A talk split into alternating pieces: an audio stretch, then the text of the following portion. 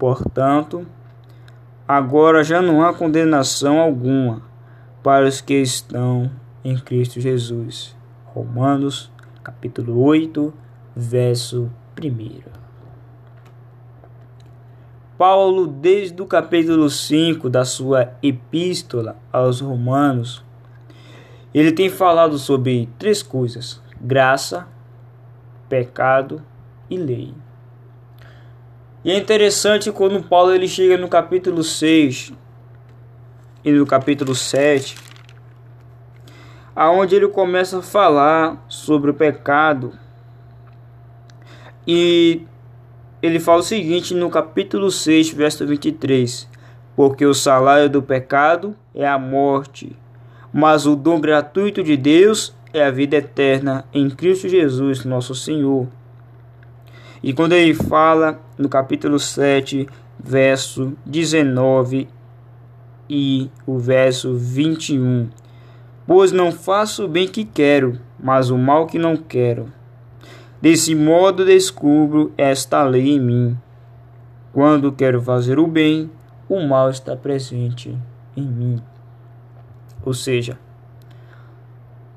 quando Paulo ele pretendia fazer o bem, ou qualquer ser humano, não vou usar Paulo, eu vou usar nós. Quando eu, quando você pretende fazer algo bom, você não faz.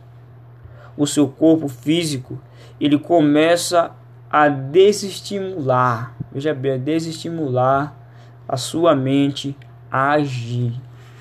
Então, o desejo de fazer o bem, ele não passa de um pensamento, não passa de um desejo ele não se torna uma boa ação.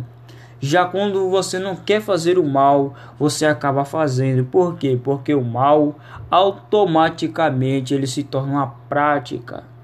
Mas então vem a questão, por quê? Então Paulo ele diz que ele descobriu uma nova lei, uma lei nele, que quando ele quer fazer o bem, o mal já está presente nele. Em outras palavras, Paulo, quando ele pretendia fazer o bem, ou quando você pretende fazer o bem, o mal ele já está presente, entendeu agora? Você pensou no bem, o mal ele já está lá, ou seja, o mal que Paulo fala é justamente a natureza humana. Então, sempre que você for pensar em fazer algo bom, a sua natureza que já está presente tomará conta das suas ações e não passará de um pensamento ou de um desejo aquela boa ação. Isso traz consequências, como Paulo falou, o salário do pecado é justamente a morte.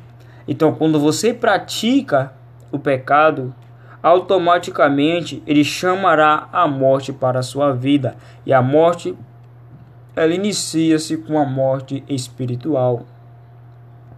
E a morte física, ela já é uma consequência que é, posso dizer que é mais avançado, entendeu? Porque uma hora ou outra, de tanto pecar, o seu corpo ele vai, ele vai receber danos, tá bom? Como por exemplo, um tipo de pecado, a pessoa que fuma, a pessoa que bebe, a pessoa que vive numa vida de crime, entendeu? Todo esse tipo de pecado, ele chama a morte física. Entendeu agora? Existem práticas pecaminosas que nem sempre chamam a morte física, mas a morte espiritual já é certa. Então, quando você peca, a morte espiritual é certa, porém a física ela é incerta. E quando eu falo que a física é incerta, eu não me refiro à morte natural do ser humano, né, que a gente chama natural, a morte de quando você já está bem velho, não. Eu falo da morte em situações que muitos jovens têm passado hoje em dia, de morrer tão cedo sem nem sequer ter experimentado o que é viver com Cristo. Esse tipo de morte que na maioria das vezes ela vem tão rápida que as pessoas não aceitam, não conseguem compreender de que forma e como isso aconteceu, entendeu? Então, isso é consequência do pecado. OK? Mas dando continuidade, Paulo ele fala muito sobre isso, sobre o pecado, a graça e a lei. E a lei, Paulo descreve da seguinte forma: a lei, veja bem, a lei no verso 12: De modo que a lei é santa e o mandamento santo, justo e bom. Ok? Porém, a lei ela nos traz à tona o que é pecado. E o diabo, ele se aproveita disso, e se aproveita que agora sabemos o que é pecado e incita-nos a praticá-lo. Os anjos, eles sabem da existência de Satanás, veja bem, e sabem da forma que ele trabalha, que ele age. Por isso é que os anjos que sobraram lá no céu, que ficaram, que não foram juntamente com o diabo, eles conseguem, vou dizer assim, meio que bloquear aquilo que Satanás pode possivelmente lançar nas suas mentes, aquilo de se acharem superiores, de quererem conhecer o mal, entendeu? Tudo aquilo que Lúcifer, por falta de vigilância, ele fez, os anjos hoje em dia já têm uma certa resistência, como se fosse uma imunidade, entendeu? Enquanto que o ser humano, tomado pela ingenuidade, ele acha que o pecado é algo bom, como já havia dito uma outra vez, o ser humano ele acha que o pecado é algo bom, ele é como uma criança. Ele acha que o pecado é uma boa prática, mas não é. OK? E a lei ela nos trouxe essa ideia. Basicamente é como Adão, Deus disse: "Não coma, porque nem de comer morrereis". Porque Deus sabia que quando Adão ele entendesse o que era bom e ruim, o diabo viria imediatamente incitar sua carne a fazer o que era mal. Por quê? Porque, veja bem, não é que o ser humano ele não pudesse pecar sem a lei, realmente ele já pecava. Entretanto, não existia condenação, entendeu? Por quê? Para que existe a lei? Porque quando alguém ele faz algo contrário à lei, ele transgride a lei, ele recebe a punição. E o diabo, ele não está interessado no pecado, mas sim na condenação que ele traz, nesse caso, a morte. Porque o diabo sabe que Deus ele quer salvar toda a humanidade. E o diabo, ele quer levar toda a humanidade com ele para o inferno, para de uma forma ou de outra ele ganhar de Deus. Afinal de contas, ele foi expulso do céu, mas se ele conseguisse levar toda a humanidade para o inferno com ele, não teria valido de nada a Deus ter feito o esforço de enviar o seu filho para o mundo e de anos de batalha, de milênios. Entendeu agora?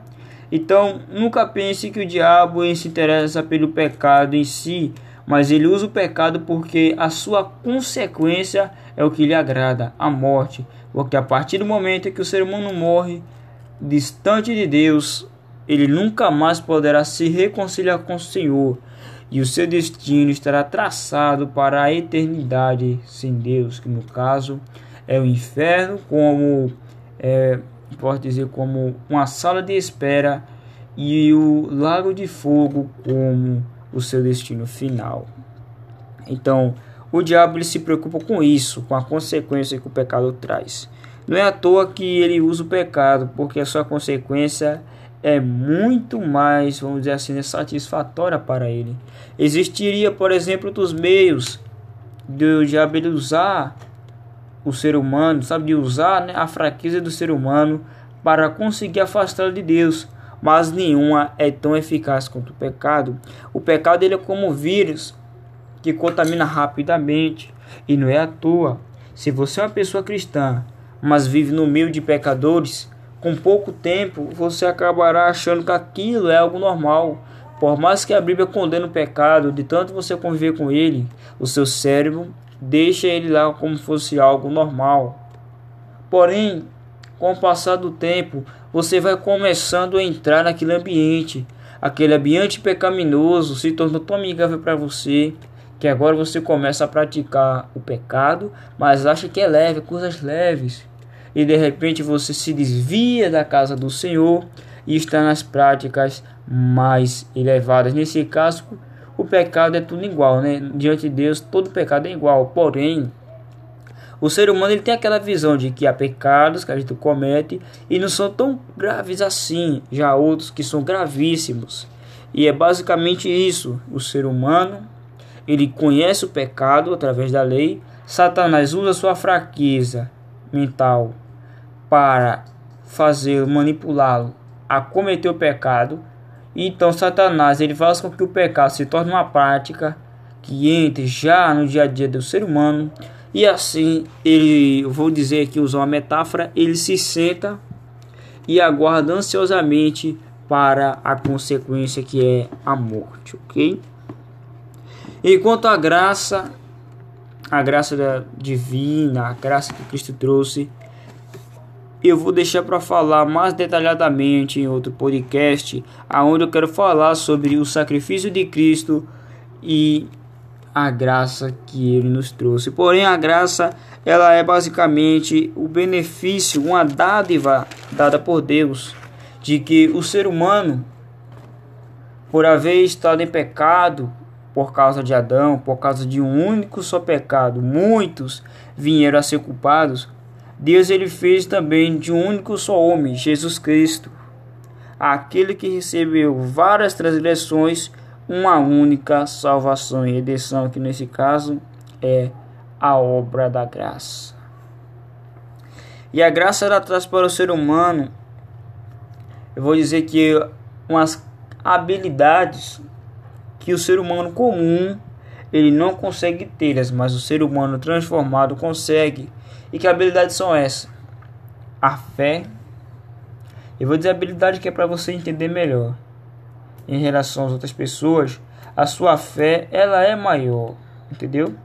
Uma outra coisa que a graça ela traz que eu tenho toda certeza é a compreensão do plano de Deus. A graça nos ensina que Deus ele fez tudo aquilo, arquitetou todo o processo da cruz, da ressurreição de Cristo e da própria graça para que pudéssemos hoje ver o quão bom ele é, o quão grande é o seu amor e principalmente o quão terrível é Satanás o pecado. Ok? Então, essa foi uma breve definição sobre graça, pecado e lei, tá bom? Espero que você possa ter aprendido algo, que o Senhor possa te dar graça, entendimento, conhecimento sempre, que Deus ele possa te abençoar e que se você puder compartilhar este podcast com mais pessoas para elas também aprenderem um pouco mais e serem abençoadas da parte de Deus, com certeza eu ficarei feliz e muito mais ainda o Espírito Santo se alegrará porque você foi um canal de bênçãos. Amém?